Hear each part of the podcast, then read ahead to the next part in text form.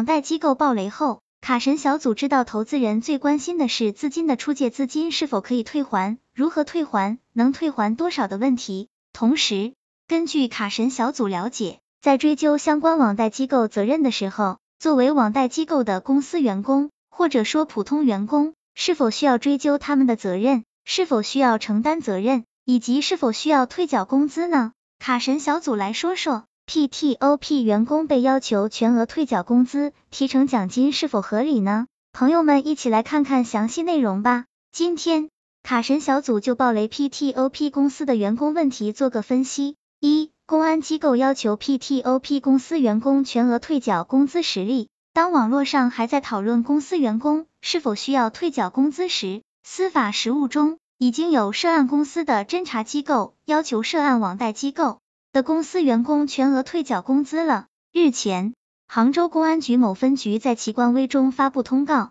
要求杭州 KM 金融信息服务有限公司二二爱家金融网络借贷平台涉嫌非法集资的行为人，包括部门主管、普通员工、业务辅助人员，其他为吸收资金提供帮助人员，自通告发布之日起，在一定期限内，应将自己在该公司工作期间的工资。提成、奖金等费用全额退缴至杭州市公安局某分局指定的账户。警方还要求，退款后将退款凭证截图、退款人姓名、手机号码、曾任职时间和岗位以电子邮件的形式发送至指定邮箱。公安机关郑重告成涉嫌非法集资的行为人员，根据法律法规规定，及时退缴上述赃款的，可以依法从轻处罚；其中情节轻微的，可以免除处罚。情节显著轻微、危害不大，不作为犯罪处理。凡在本通告规定期限内拒不退缴赃款的，公安机关将严肃依法追究相关法律责任。那么，暴雷机构的公司员工，他们的工资等收入到底需要全额退缴吗？二、平台员工的收入是否需要退还？单位构成犯罪，在单位进行工作的员工所获的收入，包括工资、提成、分红、奖金等收入。员工获取的该部分的收取是否需要退还，需要根据具体情形进行分析，而非一刀切。根据非法集资案件适用法律若干意见，若是追缴员工的收入，其前提是该员工是帮助吸收资金的人员，也就是员工要构成非法集资犯罪的共犯，要求该员工主观上具有犯罪的故意。若是构成共犯，则员工的所有收入即属于违法所得。其收入不仅提成、奖金、佣金等收入，即使是基础工资，也均应予以追缴。但若是不具有犯罪的故意，且员工所得并非明显不合理，不应追缴。所以，不能一刀切的认为，只要是网贷机构的员工，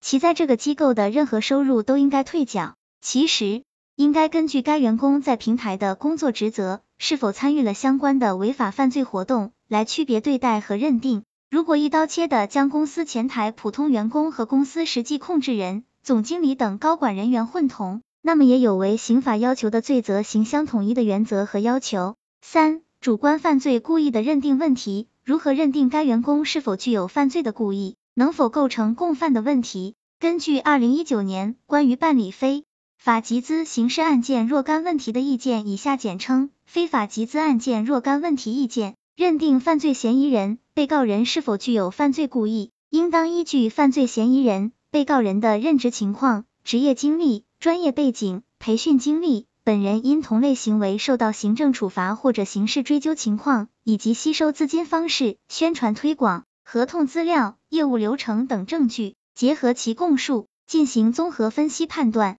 卡神小组总结，在最后，卡神小组认为，认定该员工是否具有犯罪的故意，需要综合判定。而非仅仅是平台的员工就具有犯罪，你的故意构成共犯。卡神小组提醒朋友们，除上述考虑的因素外，还会考虑员工的职位高低、岗位情况以及收入是否显著过高、明显不合理的情况等等因素综合认定。希望这个资料对朋友们有所帮助。